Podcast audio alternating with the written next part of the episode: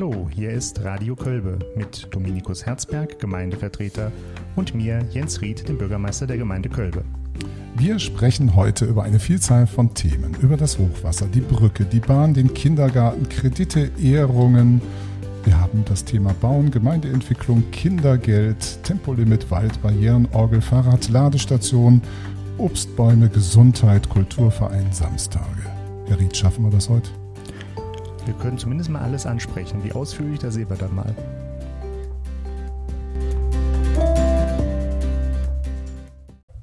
Unser Oberthema zu diesen ganzen Punkten, die wir eben aufgezählt haben, ist die Sitzung der Gemeindevertretung, die wieder stattfindet, und zwar am 5.10., also der 5. Oktober am Dienstag im Bürgerhaus Schönstadt im großen Saal. Wer also gerne da vorbeikommen möchte, ist herzlich eingeladen. Es beginnt mit, beginnt mit dem Tagesordnungspunkt 1, das übliche, Begrüßung und so weiter. Und dann geht's in zwei und da gibt es eine Reihe von Anfragen, Herr Ried.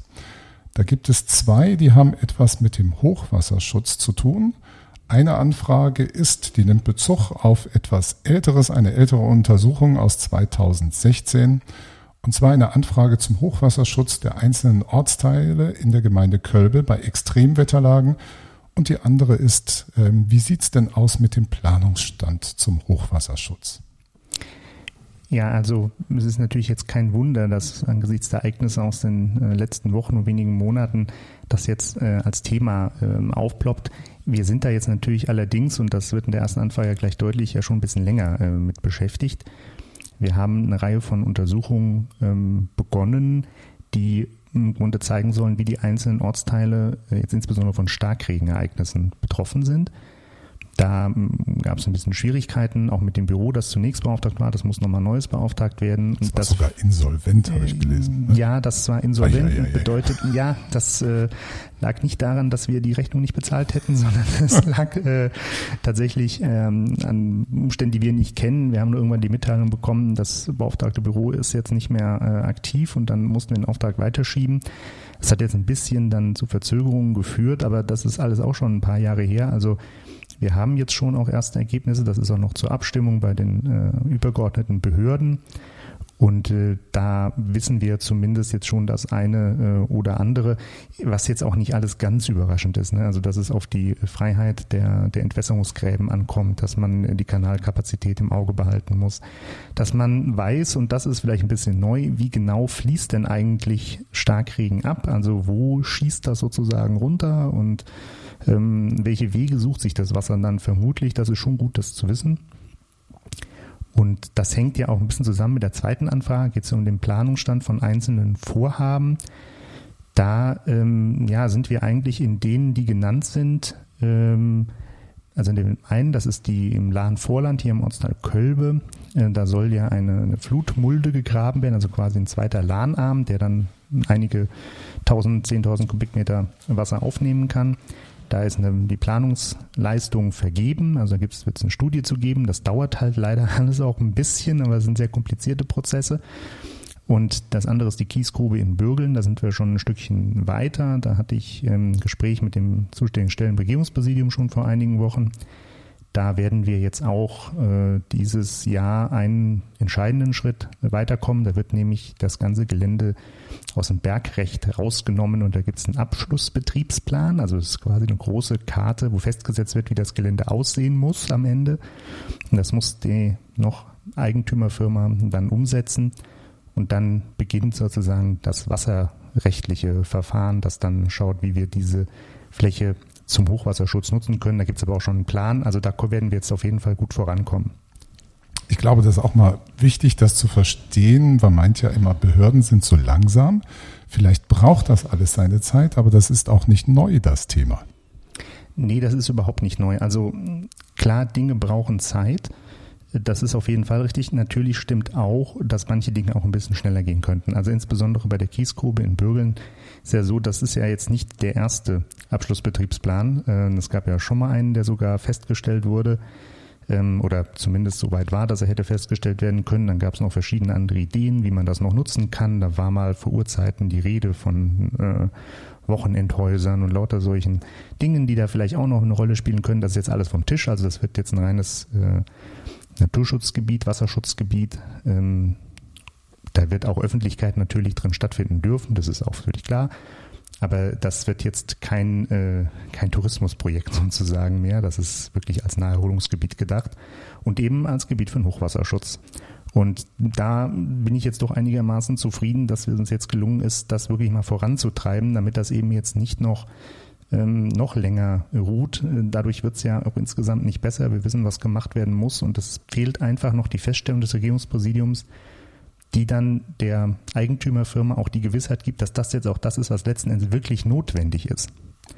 Ich will aber auch schon mal einen kleinen Hinweis geben. Es wird sich im Haushaltsentwurf für 22 eine Position finden mit nicht ganz wenig Geld drin, die sich auch damit beschäftigt. Denn wir müssen da, wenn wir das hochwassertechnisch nutzen wollen, zumindest noch an einer Stelle auf Eigenrechnung eine Baumaßnahme durchführen. Also ich habe was gelesen von der Deicherhöhung und dann gibt es auch mobile Hochwasserschutzanlagen, die eingesetzt werden, ne?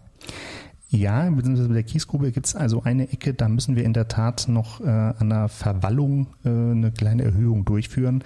Das ist aber mit entsprechenden Erdbewegungen verbunden und ist ein bisschen aufwendiger, aber das ist unbedingt notwendig. Aber wenn das gemacht ist, dann ist das Gelände wirklich reif, um uns ähm, einen wertvollen Dienst beim Hochwasserschutz zu liefern. Das ist wirklich interessant. Also ich finde das sehr spannend. Man sieht, es ist ähm, wirklich an dem, an dem Thema dran, was uns alle bewegt und da passiert auch gerade viel. Wir machen einfach mal einen Termin vor Ort, Radio Kölbe vor Ort. Ja, Herr, Herr Ried und liebe Zuhörerinnen, ich habe sogar so ein kleines mobiles Gerät jetzt. Also wir können jetzt sogar draußen mal schwatzen, wenn wir uns irgendwas anschauen. Sehr schön. Kommen wir zum nächsten Punkt. Ähm, eine weitere Anfrage. Es gibt im Ortsteil Schönstadt eine Straße, den Mühlenweg, da führt eine Brücke drüber und die soll irgendwie abgesackt sein. Ich habe das noch nicht vor Ort gesehen. Ich bin da zwar neulich dran vorbeigeschaut, aber wusste noch gar nichts von diesem Problem. Was ist da los?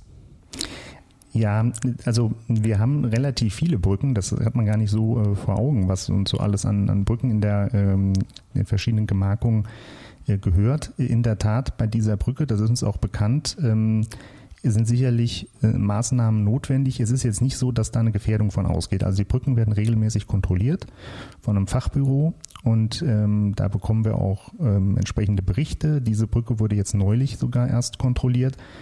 Das ist jetzt erstmal nicht zu befürchten, dass da eine Gefahr von ausgeht, aber das sind eben immer so Hinweise, man sagt, na, also das ist jetzt in Ordnung, aber man muss das beobachten und in einer gewissen Zeit muss da vielleicht mal was gemacht werden. Es war jetzt, glaube ich, hier ging es auch noch um die, um das Geländer. Mhm. Äh, das müssen wir uns in der Tat auch nochmal anschauen. Das Geländer ist allerdings standfest. Also ist jetzt nicht so, dass das irgendwie wackelt und wenn man da dran fasst oder da vielleicht sogar sich dranhängt, dass da jetzt irgendwas passieren könnte, soweit wir das wissen. Aber das sind schon gute Hinweise, wie man sagen, worauf wir äh, schon vielleicht nochmal verstärkt achten. Letztlich ist ja immer gut, wenn Menschen, die vor Ort äh, leben und da jeden Tag vorbeikommen, das einfach auch mal melden, weil unsere äh, Mitarbeiter hier oder der Bauhof ja auch nicht immer da vorbeikommen. Und das sind schon gute Hinweise. Mich hat neulich auch noch eine Bürgerin angesprochen wegen einer Geschichte. Dafür sind auch die Ortsbeiräte da, alles dahin tragen. Genau. Das ist eine gute Anlaufstelle. Der nächste Punkt, der Sachstand zur Modernisierung des Bahnhaltepunkts Kölbe. Also da gibt es wieder die Bitte, dass der Gemeindevorstand darüber Auskunft gibt, was da gerade Sache ist. Und das nimmt Bezug auf den Punkt, den hatten wir neulich schon in Radio Kölbe.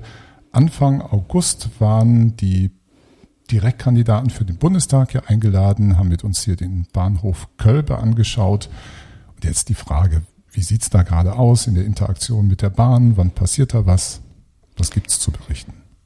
Also ich äh, freue mich natürlich erstmal, dass man ähm, der Verwaltung hier zutraut, dass wir so schnell äh, tatsächlich schon natürlich, Ergebnisse erzielen. Ja, das werden Sie, äh, das werden, das wird Sie nicht überraschen. Das ist sogar so. Äh, es gibt Ergebnisse. Mhm. Ähm, wir haben an zwei Punkten, ähm, glaube ich, einen, einen entscheidenden und einen schon auch wichtigen, vielleicht nicht ganz so ganz gravierend entscheidenden Schritt weiter äh, gemacht. Das erste ist, wir haben ja noch die Herausforderung, dass das Gelände, das um den Bahnhof herum liegt. Also quasi das, ähm, wenn man aufs Rathaus zufährt oder zugeht und zu den Bahnen steigen will, dann geht man da über eine Verkehrsfläche, da ist auch eine kleine Parkfläche, die da links abzweigt. Das ist alles noch Bahngelände und das wollen wir gerne übernehmen. Das soll in kommunale Hand. Das ist schon seit Jahren ein Versuch der Gemeinde, und ist bisher immer daran gescheitert, dass, sagen wir mal, die Preisvorstellungen doch zu weit auseinander lagen. Und jetzt muss man sagen, hat sich die Bahn da doch erheblich bewegt, sodass wir ähm, zumindest absehen können, dass wir äh, dieses Gelände erwerben können. Und wenn das der Fall ist, dann haben wir natürlich da auch nochmal ganz andere Gestaltungsmöglichkeiten, was beispielsweise auch das, ähm, ja, die zur Verfügungstellung von, von Abstellplätzen, von Parkplätzen äh, angeht. Und äh, das ist schon auch wichtig im Blick auf die Gesamtentwicklung des äh, Bahnhofs. Und das andere ist, wir haben mit dem DB Station Management, heißt das ja, also die Abteilung oder äh, der Teil äh, der Deutschen Bahn, die sich mit den, äh, mit den Liegenschaften, mit den Bahnhöfen beschäftigen. Mit denen sind wir in Kontakt getreten, weil wir gesagt haben, also für uns ist das sehr wichtig, dass der Bahnhof möglichst zügig äh, umgebaut wird. Wir wissen ja von dem Termin, den Sie gerade angesprochen haben, ich erinnere an die Zusage eines der Bundestagskandidaten, das passiert auf jeden Fall dieses Jahrzehnt. Äh, das ist, ähm, ja, das mag einem vielleicht schmunzeln, vielleicht auch manchmal eine Träne in die Augen treiben, aber letztlich das für Bahnverhältnisse schon äh, sowohl konkret als auch kurzfristig. Das muss man ehrlicherweise auch sagen. Jetzt wollten wir da aber gerne ein bisschen auf das Gaspedal drücken und wollen deswegen selbst äh, eine erste Studie in Auftrag geben, die uns äh, zeigt, wie denn genau die barrierefreie Herrichtung dieses Bahnhofs möglich ist und welche Baumaßnahmen dazu erforderlich sind, weil wir mit guten Gründen vermuten, dass das eine ganz erhebliche bauliche Maßnahme wird und wir wollen das einfach gerne im Vorfeld wissen. Die Bahn will das natürlich auch wissen. Deswegen äh, arbeiten wir da eigentlich äh, so ganz gut zusammen. Also es ist nicht nebeneinander, äh, dass wir da unabhängig oder äh, quasi ohne Rückbindung oder Rückkopplung an die Bahn da tätig sind, sondern das machen wir schon auch in Abstimmung mit der Bahn. Und da bin ich mal gespannt. Da werden irgendwann Ergebnisse mal vorliegen. Und dann wissen wir auch ein bisschen besser, was da alles gemacht werden muss und vor allen Dingen weiß die Bahn das dann auch. Werden wir dann auch richtig kreatives Potenzial heben? Hm, das wird sich zeigen. Also das Problem ist ja beim Bahnhofbau, äh, da gibt es ja äh, eine ganze Reihe von sehr präzisen Vorschriften. Baurechtlicher Natur, sicherheitstechnischer Natur. Nicht Ganz wahr? genau. Und mhm. das ist immer so die, immer so, das, das gilt aber für alle Bereiche. Ähm, solange man baulich nichts verändert, ist alles gut, wie es ist. Das heißt ja so schön Bestandsschutz. Mhm. Aber sobald man was verändert, muss man eine ganze Reihe von anderen Dingen mit verändern, die man eigentlich gar nicht verändern möchte. Und das muss man schon vorher wissen. Und das ist mir schon auch wichtig, dass wir da für uns selber auch äh, Klarheit gewinnen, damit wir auch, ähm, ich sag mal, in, auf einer fachlich fundierten Basis mit der Bahn weiter sprechen können. Letzten Endes können wir ja immer nur, äh, ich sag mal, drängeln und ähm, darauf hinweisen und das hervorheben, wie wichtig das ist. Aber dazu muss man natürlich auch, sag mal, bestmöglich ähm, auch selbst informiert sein, damit man auch tatsächlich weiß, was Sache ist. Dann kommen wir zum nächsten Punkt, den Kindergarten in Kölbe-Schönstadt. Da geht es um Renovierung und Neubau. Da gibt es so einige Fragen zu diesem ganzen Thema. Wie es dort ist mit dem Standort, kann das weiter betrieben werden? Der Kindergartenbetrieb, die Hortbetreuung über den 31.07.22 hinaus, ist das sichergestellt? Also wie sieht's aus? Kurz also, gefragt. Ja, ich sag mal, das ist ähm, ein Projekt, das sich als etwas komplizierter herausgestellt hat, als man es vielleicht äh, zunächst dachte. Das hat ganz, ganz verschiedene Ursachen, hängt auch tatsächlich mit der Corona-Situation zusammen, aber auch mit anderen ähm, Herausforderungen, die sich da gezeigt haben. Also die Betreuung der Grundschulkinder, um das mal zu sagen, über den 31.07.22 hinaus, vielleicht zur Erläuterung, dann endet die Finanzierung der Grundschulkinderbetreuung durch die Gemeinde. Die Finanzierung der Grundschulkinder nach der äh, Schulzeit ist Aufgabe des Landkreises. Wir hatten hier in Köln eine besondere Lage, dass die Gemeinde das ähm, finanziert hat, dass das in Schönstadt im Kindergarten stattfinden konnte. Ähm, der Landkreis hat sich geweigert, äh, uns das zu erstatten. Und die Gemeinde hat immer gesagt, also wir können jetzt nicht auf Dauer das sozusagen einfach weiter bezahlen. Und wenn der Landkreis da so unbeweglich ist, dann ähm, machen wir es eben so, dann geht eben die Verantwortung zur Betreuung der Grundschulkinder eben auch auf den Landkreis über. Und da muss der eben die Grundschule Schönstadt entsprechend herrichten und wird die Betreuung eben da gemacht. Mhm. Ähm, eigentlich war es nicht oder wäre es nicht ganz unvernünftig gewesen, unter diesen Voraussetzungen äh, vom Landkreis zu sagen, nee, also jetzt bevor wir jetzt den Aufwand machen, dann macht's halt und dann bezahlen wir es halt. Das wollten die aber nicht, sollten sicherlich auch keinen Präzedenzfall schaffen. Also die Betreuung da ist gesichert. Was wir in Schönstadt gerne machen möchten, ist ja eine U3-Betreuung äh, einrichten.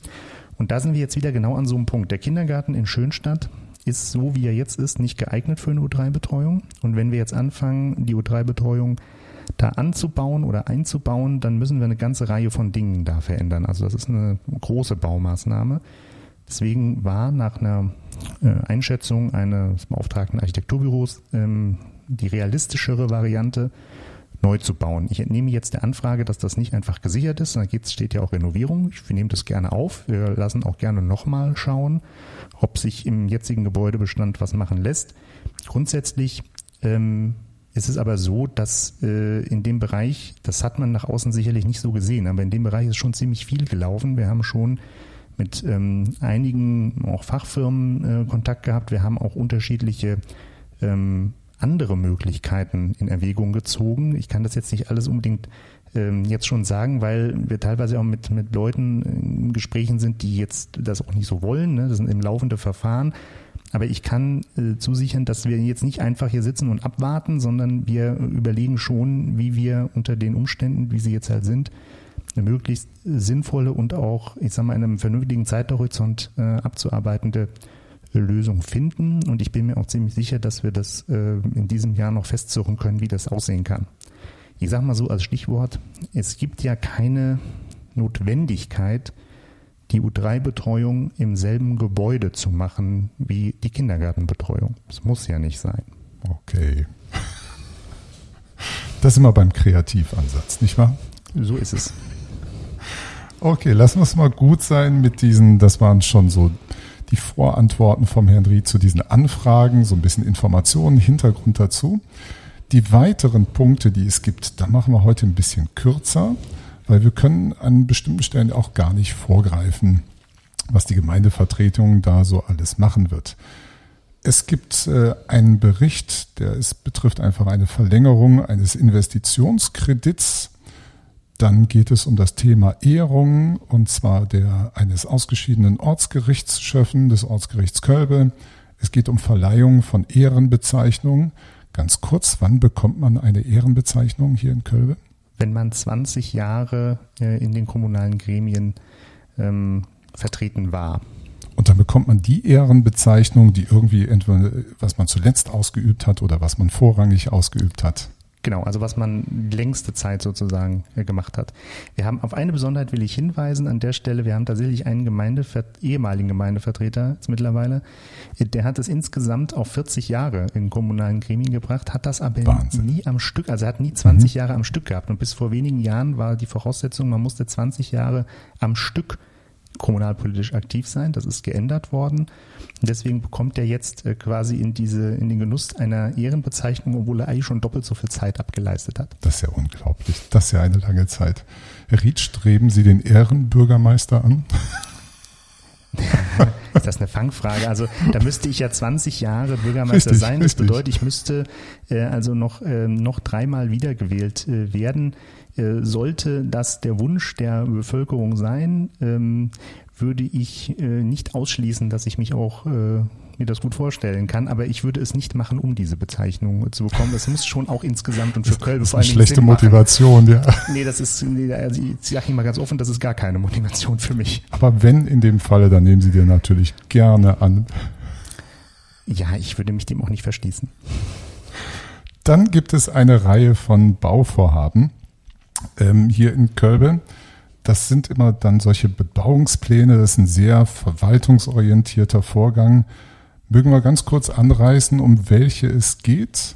Ich habe gerade noch doch den was haben wir, Haushaltssatzung und Stellenplan der Gemeinde Kölbe für das Haushaltsjahr 22 Investitionsprogramm 21 bis 25. Das habe ich gerade überlesen. Ja, das ist aber insofern nicht ganz so dramatisch, weil das ist lediglich der Tagesordnungspunkt für die Einbringung des Haushaltsentwurfs. Der Beschluss ist ja dann erst im November das und noch, ne? da schließen sich noch einige Diskussionen sicherlich an. Und dann also gerade jetzt zu dem Bauvorhaben, da gibt es ein im Ortsteil Schönstadt. Dann haben wir die nächsten auch in Schönstadt auf der Trift. Das andere war im Lassenroth 2. Und dann haben wir in Bürgeln für die Feuerwehr ein Feuerwehrgerätehaus. Und wir haben dann auch noch in Redderhausen auch für die Feuerwehr, da mit dem Sportplatz, da wird was von weggenommen. Äh, vorne wird was weggenommen, ähm, hinten soll dann was drankommen. Wir müssen halt äh, auch Baurecht schaffen, weil wir sonst an der Stelle einfach nicht weitermachen können. Und dafür dient das. Ne? Da muss der Flächennutzungsplan geändert werden. Und äh, die anderen Vorhaben, das ist Wohnbebauung, da müssen Bebauungspläne aufgestellt werden. Das ist also ganz reguläre Verfahren die durchlaufen. Also wer sich dafür weiter interessiert, der muss warten, was dabei rauskommt oder in die Sitzung gehen. Herr Ried, wie werden eigentlich Straßennamen hier in Kölbe erfunden? Ja, das ist ein Verfahren, das ist nicht wirklich geregelt. Also geregelt ist, wer es entscheiden muss. Ne? Entscheiden muss es die Gemeindevertretung. Es ist allerdings so ein Punkt, wir hatten das ja schon mal, den die Gemeindevertretung auch an den jeweils zuständigen Ortsbeirat delegieren könnte. Das wäre mhm. erlaubt. Ähm, ist jetzt in dem Falle äh, so nicht vorgesehen. Ähm, wir haben eine Straße zu benennen und das ist ja meistens dann der Fall, wenn irgendwo eine neue Straße gebaut wird. Also in der Regel, wenn ein Wohngebiet äh, oder ein Industriegebiet oder was auch immer, jedenfalls ein neue, neues Bebauungsgebiet ähm, aufgemacht wird und da muss die Straße einen Namen bekommen. In dem Fall ist das die Straße, die ins ehemalige Laglergelände in ähm, Ortsteil Bürgeln führen wird. Wurmtalstraße 14 ist die Anschrift momentan. Und die Straße soll einen Namen bekommen, und zwar Umtalaue. Das war der genau. Wunsch aus ähm, Gemeindevorstand und äh, Ortsbeirat. Genau, der Ortsbeirat war ja auch beteiligt. Der, der wollte, glaube ich, in der Umtalaue da stehen haben, nicht wahr? Ja, ich, ähm, also mir persönlich war das jetzt ehrlich gesagt nicht so wichtig, ob das jetzt in der Umtalaue oder nur Umtalaue heißt, aber es gab in, ähm, verschiedenen Besprechungen schon die Idee, sollte die Straßennamen möglichst kurz halten.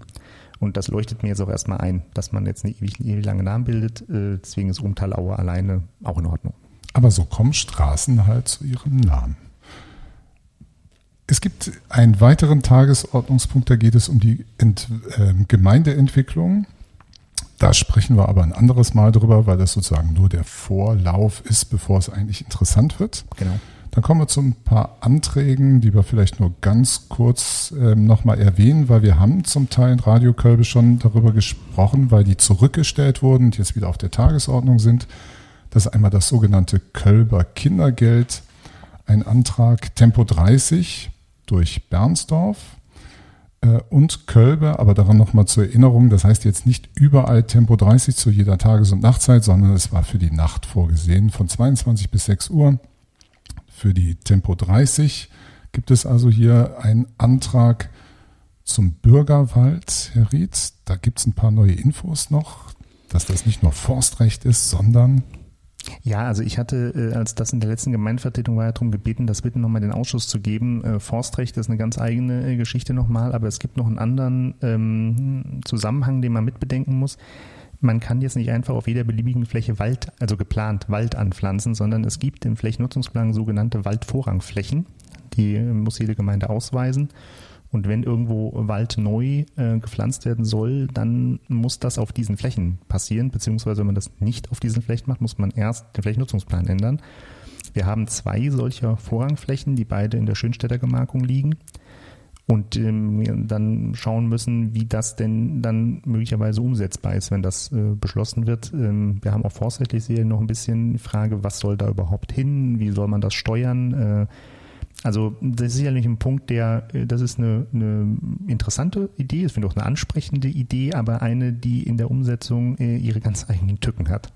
Tja, ähm, nur mal kleine, kleine Info am Rand. Ich war letzte Woche beim Roten Stern, das ist eine Buchhandlung in Marburg. Und da habe ich ein Buch gesehen, wie man einen Wald anlegt. Und da wurde auch aufgefordert, man kann das so einfach so machen. Also es war so, so eine Art ziviler Widerstand, man macht einfach Wälder. Aber so einfach ist das nicht. Ich möchte dazu nicht anreizen, aber wer Interesse hat, wie man einen Wald macht, das ist gar nicht so trivial. Da gibt es wirklich ein dickes Buch zu. Ja, und fest steht schon mal, ähm, wir als Gemeinde können das auf keinen Fall einfach so machen. Ja. Der nächste Tagesordnungspunkt ist ähm, barrierefreie Nutzung der Gehwege und Straßenüberquerung, das hatten wir auch schon ähm, in der letzten Gemeindevertretersitzung, war also zurückgestellt. Die alte ähm, Orgel, sorry, andersrum, die Orgel in der alten Kirche Bürgeln ist auch ein Thema, die braucht eine Reinigung. Und jetzt kommen wir vielleicht zu neuen Sachen, die es vorher noch nicht gab. Wir hatten es eben mit dem Bahnhof hier in Kölbe, im Ortsteil Kölbe, die Abstellplätze für Fahrräder. Dafür braucht man so einen Platz, ne? Zum Beispiel. Also das ist ein ganz, ganz entscheidender Punkt. Also ähm, an einem Bahnhof gibt's, ähm, da verrät man kein Geheimnis, sehr viel zufließenden und abfließenden äh, Verkehr von Menschen, die da hin wollen oder jemand abholen wollen oder auch wieder weg wollen. Und klar, das ist jetzt nicht nur für Pkw, das muss auch für Fahrräder äh, entsprechend gut nutzbar sein. Dafür braucht man auch Abstellplätze an den beiden Bahnhaltepunkten. Das ist absolut sinnvoll. Wir müssen halt nur die Flächen haben, um das zu machen, denn das ist letzten Endes dann unsere Aufgabe. Und äh, in ein ähnliches Horn geht das nächste Klimaschützen, Elektromobilität fördern, dass man Ladestationen hat. Auch Fahrräder brauchen zum Teil Ladestationen heute. Hier ist natürlich erstmal an ähm, an Autos gedacht, dass es also mehr Ladepunkte in Kölbe gibt. Da stand in dem Antrag sogar drin, dass man Laternen dafür nutzen könnte. Stimmt das, Herr Ried? Wissen Sie da mehr? Kann man nie ist, von gehört. Ja, kann man, ist aber kompliziert. Also kompliziert, man muss ja? die Laterne entsprechend umbauen. Denn wenn Sie die öffentlich nutzen wollen, müssen Sie pro Laterne, die Sie entsprechend nutzen wollen, FI-Schalter einbauen. Und der muss außerhalb der Reichweite sein, das heißt, der muss irgendwo weiter oben sitzen. Der FI-Schalter in der Küche auch, damit man keine gewischt kriegt, ne? Ganz genau. Und der Punkt ist natürlich auch mit den, ähm, also man kann sich nicht an jeder Laterne irgendwas hinstellen zum Aufladen, ob es nun ein Elektroauto ist oder auch ein Elektorad, das geht auch nicht überall. Ähm, man muss auch sagen, die, es ist sicherlich richtig, dass wir mehr Ladepunkte brauchen. Ob das jetzt immer unbedingt eine öffentliche Aufgabe ist, die bereitzustellen, damit Privatleute die nutzen können, das muss man natürlich auch mal ernsthaft äh, erwägen. Ich will nur mal einen ein Sachverhalt einfach nur so zur Kenntnis geben. Wenn Sie als äh, Privatperson sich eine Wallbox zulegen wollen, also so eine, so eine Ladebox quasi für Ihre privaten Elektrofahrzeuge, ne? mhm. äh, die Sie zu Hause in Ihrer Garage oder Carport oder wo auch immer montieren, dann kriegen Sie dafür äh, einen ganz erheblichen öffentlichen Zuschuss. Wenn Sie das als Kommune machen wollen, kriegen Sie gar keinen Zuschuss. Das müssen Sie mhm. dann einfach aus den laufenden Mitteln begleichen. Also vor dem Hintergrund der Förderkulisse, wie das so schön heißt, ähm, muss man überlegen, ob das wirklich als alleinige öffentliche Aufgabe äh, gesehen wird. Aber das werden wir da einfach besprechen, wenn wir so zu dem Punkt kommen. Aber es ist auch wieder so ein Aktionismus Bürger schafft euch solche Ladestationen an, kassiert die Prämie und dann verschenkt das weiter an andere. Also zumindest den Zugang.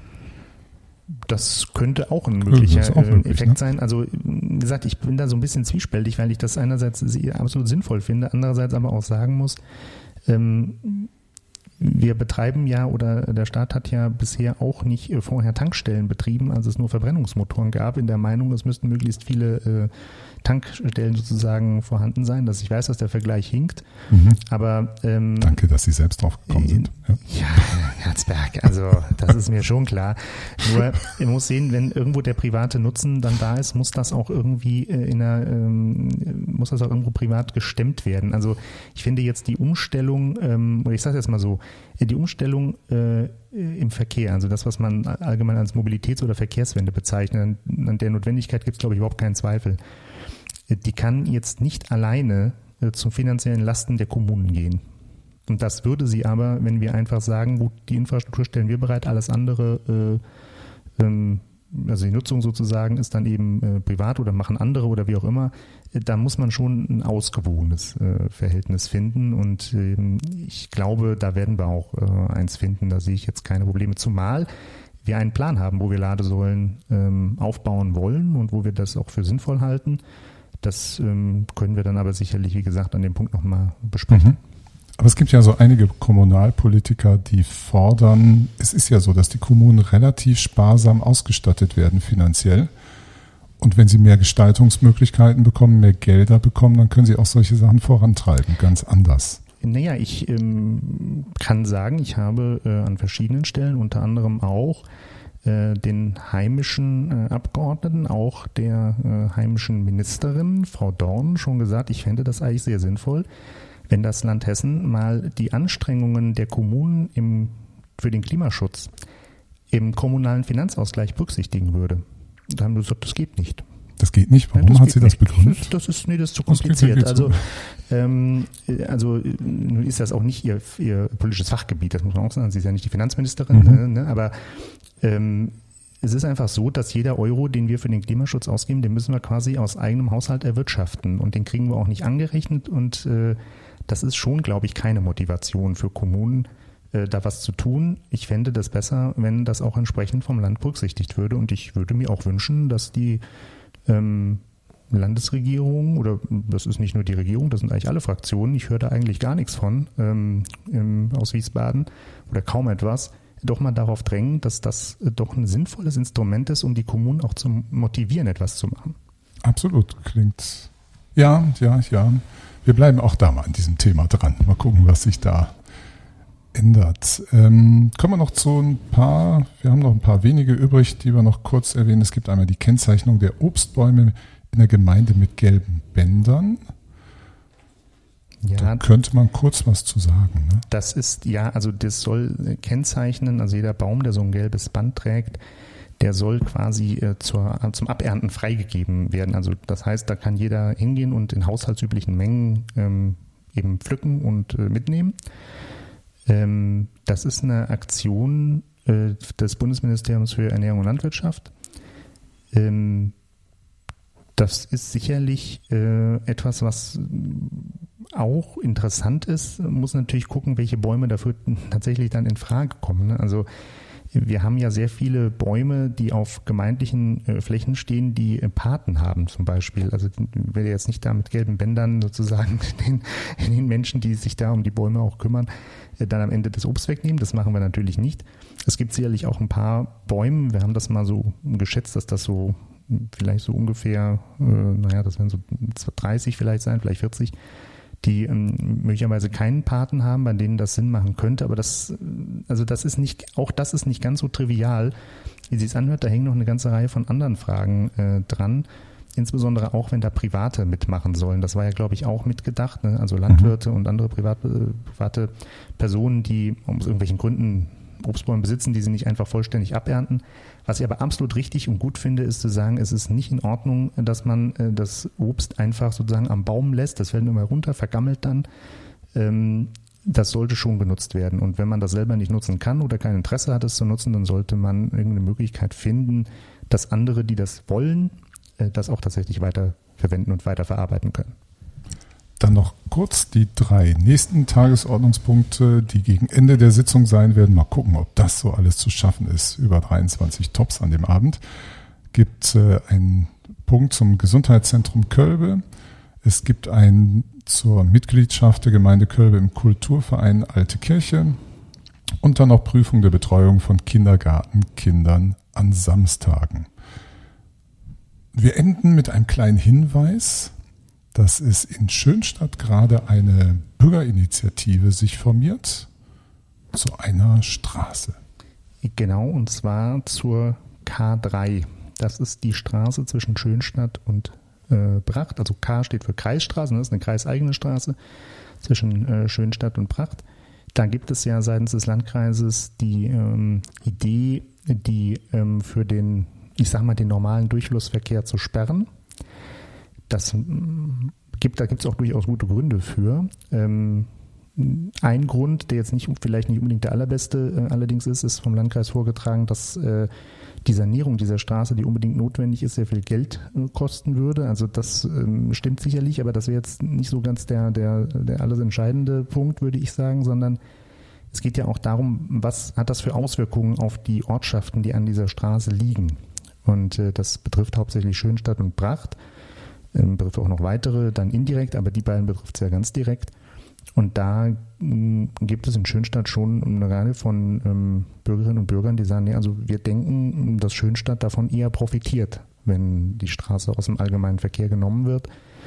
Ähm, es ist natürlich jetzt keiner äh, dafür, soweit ich das äh, weiß oder einschätzen kann, der sagt, also wir machen die einfach ganz dicht, man sollte einfach gar nichts mehr fahren. Also ich denke, es geht um eine, äh, um eine Lösung, die ähm, letztlich dazu führt, dass, äh, ich sag mal, die Straße aus den Navigationssystemen rausgenommen wird, damit eben der überörtliche Verkehr, insbesondere in Richtung Edersee, so grob gesagt, da nicht mehr durchfährt, ähm, dass aber trotzdem die Menschen, die da ja leben und für die die Straße eine gewisse Bedeutung hat, trotzdem noch da äh, fahren können. Muss man mal schauen, wie man das hinbekommt. Aber es ist auf jeden Fall, glaube ich, gut, wenn da aus der Bürgerschaft äh, eine gewisse Initiative gezeigt wird, auch ähm, Energie da reingebracht wird. Das ist auf jeden Fall besser fürs Verfahren und bringt sicherlich auch ein besseres Ergebnis am Ende. Und es kommt auch gar nicht so häufig vor. Und man baut immer neue Straßen und dass man mal Straßen wieder so ein bisschen rausnimmt, ist selten. Das ist äh, ziemlich selten. Ich halte das aber trotzdem auch für ein richtiges Signal. Ähm, wir haben sicherlich in, in, viele Jahrzehnte sehr viele Straßen äh, gebaut.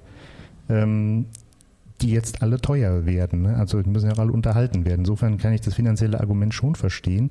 Und es ist ja nicht so, äh, die, die wenigsten Ortschaften haben ja nur eine Straße sozusagen, die reinführt und dann dieselbe auch wieder rausführt. Solche Ortschaften gibt es auch. Also Retterhausen zum Beispiel ist so ein Ort, da führt eine Straße äh, letztlich rein und dieselbe wieder raus. Die meisten haben ja durchaus mehrere Zufahrten und ähm, das muss man sich schon mal überlegen. Ich meine, ob man jetzt, wie der Landkreis sich das jetzt zunächst vorgestellt hat, die Straße dann unbedingt auch zurückbauen muss, das weiß ich jetzt nicht. Also man kann sie einfach so liegen lassen. Ich würde da jetzt nicht unbedingt auch noch baulich tätig werden. Das, wenn das, das, also wenn es da keinen besonders guten Grund für gibt, den kenne ich jetzt nicht, würde ich das einfach lassen. Ja. Herr Rietzimmer gut. Wir sind gut heute in der Zeit die Sitzung, die diese ganzen 23 Tagesordnungspunkte abarbeiten wird, wird mindestens sechsmal so lange dauern. Also, liebe Zuhörerinnen und Zuhörer, ihr seid bestens informiert und habt dabei noch Zeit gespart. Wunderbar. Aber trotzdem wäre es natürlich schön, wenn auch ein bisschen Öffentlichkeit zur Sitzung kommt. Ja, also ist jeder gerne eingeladen. Macht's alle gut. Bis zum nächsten Mal. Ciao, ciao.